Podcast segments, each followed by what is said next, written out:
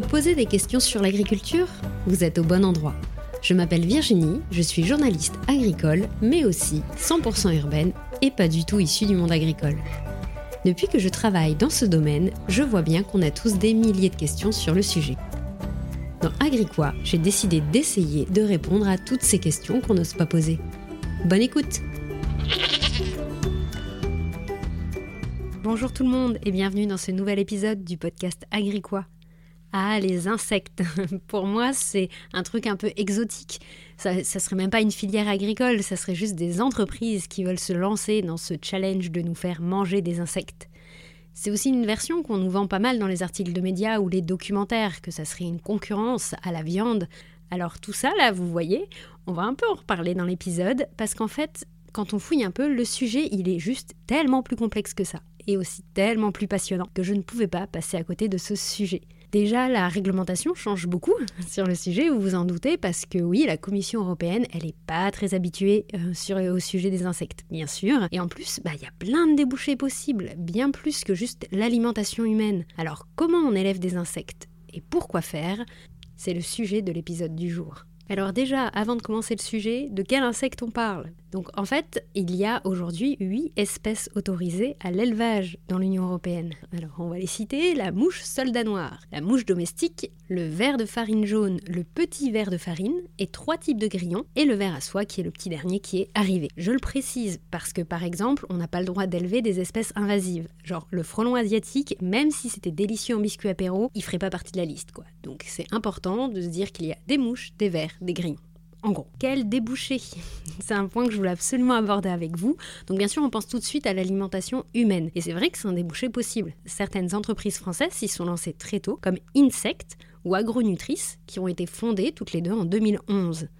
Et donc, quels sont les arguments pour l'alimentation humaine? On pense souvent à l'apport nutritionnel en protéines et au peu d'espace occupé, et cela est annoncé justement comme un bon moyen de limiter l'impact de l'élevage classique. On reviendra dessus plus tard dans l'épisode. Le deuxième débouché auquel on ne pense pas, c'est l'alimentation des animaux d'élevage. Et oui, aujourd'hui, vous le savez, les animaux d'élevage sont souvent nourris avec du soja, qui est souvent importé. Donc, si on arrive à fabriquer un produit chargé en protéines directement en Europe pour limiter la déforestation, ça se discute, non? Et en plus, c'est la même chose aussi pour la pisciculture. Les poissons d'élevage sont souvent nourris avec de la farine de poisson. Et là encore, eh ben, la farine d'insectes pourrait être une alternative intéressante pour limiter la surpêche. Donc ça peut aussi servir à l'alimentation des animaux d'élevage.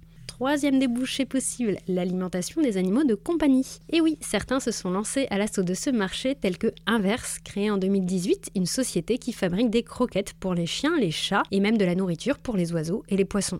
Et enfin, le petit dernier auquel vous ne pensez pas, c'est sûr, c'est les engrais. Et bah oui, comme le fumier et le lisier, les déjections d'insectes, appelées frasses, bah c'est aussi un engrais organique qui peut être utilisé sur les cultures agricoles.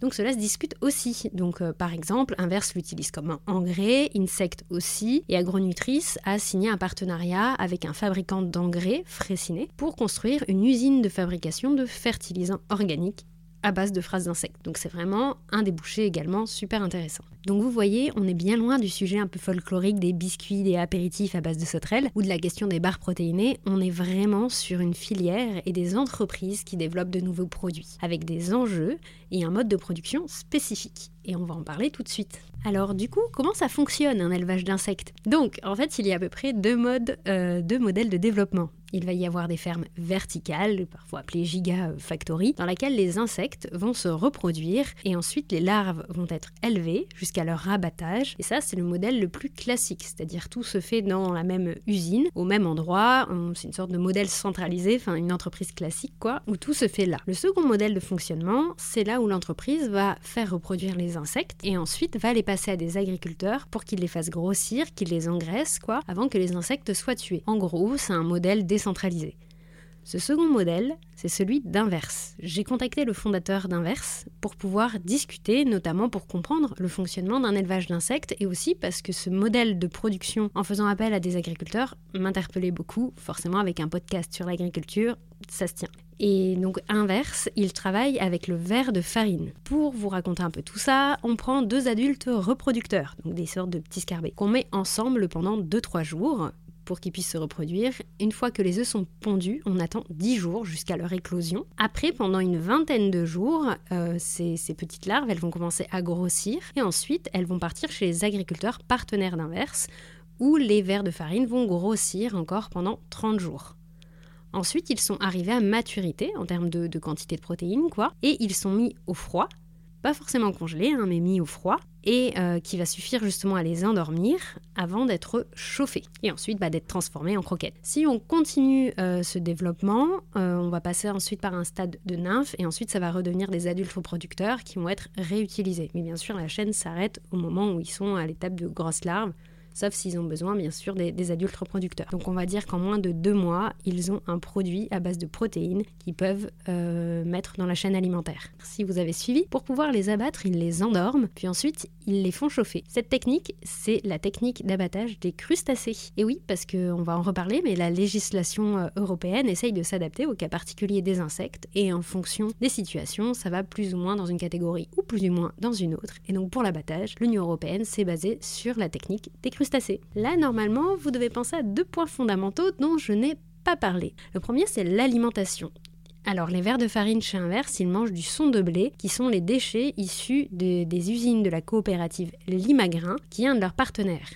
Donc les agriculteurs font aussi partie de cette coopérative et donc l'objectif est de réutiliser des aliments, enfin des déchets de l'industrie pour pouvoir les faire grossir. Le deuxième point, ça va être le phrase d'insectes, donc les déjections, et là encore, ces déjections sont utilisées par les agriculteurs qui sont partenaires. Avant d'être utilisées, principe de précaution oblige, le phrase doit être chauffé pendant une heure à 70 degrés pour être hygiénisé. Et euh, troisième point, petit aparté, euh, ce modèle m'intéressait aussi beaucoup parce que euh, souvent les agriculteurs regardent un peu d'un pas d'un mauvais œil mais sont parfois assez inquiets sur le fait qu'il y ait une concurrence à la, filière viande, à l'élevage euh, classique. Déjà parce que voilà, il y a une concurrence sur l'alimentation humaine qui peut se faire, on va en reparler, mais aussi parce que c'est souvent des entreprises qui le font entre guillemets dans leur coin, qui ne viennent pas du tout du monde agricole. Donc euh, et là pour une fois, Sébastien Crépieux, le fondateur, vient déjà en partie du monde agricole par ses expériences professionnelles et il a décidé d'inclure les agriculteurs et c'est pas une mauvaise idée parce que les agriculteurs comme ça ont un revenu supplémentaire et peuvent élever euh, ces larves sur euh, une surface assez petite de leur exploitation tout en ayant des revenus avec. Donc ça peut être euh, un, point, une filière de développement intéressante également pour le monde agricole. Du coup, si on revient sur l'objectif du sujet, pourquoi le développement reste limité? Bah Parce qu'en fait cela pose plein de questions, à commencer par la réglementation. J'ai commencé un peu à vous en parler, mais bien sûr, on n'est pas vraiment habitué à produire des insectes, encore moins pour l'alimentation. Donc tout d'abord, les entreprises peuvent vendre de l'alimentation à base d'insectes pour la pisciculture, donc pour les poissons, depuis 2017, et aux porcs et poulets depuis 2021. En fait, ils ne peuvent vendre de la farine d'insectes qu'à des animaux qui mangent déjà des insectes. Par exemple, aujourd'hui, il est interdit d'en vendre pour les ruminants, donc bovins, chèvres et moutons. Et là, vous voyez bien sûr les conséquences de, la vache folle qui sont posées sur le fait de pouvoir consommer des farines animales. Donc aujourd'hui, il y a seulement les porcs, les poulets et euh, les animaux de compagnie également, et la pisciculture qui peuvent en consommer. Même chose pour l'alimentation humaine. Aujourd'hui, les insectes sont dans la réglementation des novel foods c'est-à-dire des aliments qui ne sont pas consommés habituellement euh, dans, notre régime alimentaire et qui ne font pas partie de notre culture alimentaire en Europe. Donc pour cela, les entreprises doivent demander une autorisation de mise sur le marché particulière avec une analyse par l'Agence sanitaire européenne pour valider ou non l'acceptabilité de ce produit.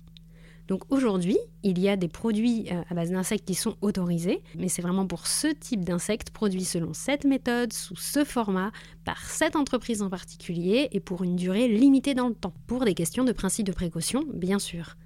Deuxième enjeu, l'économie.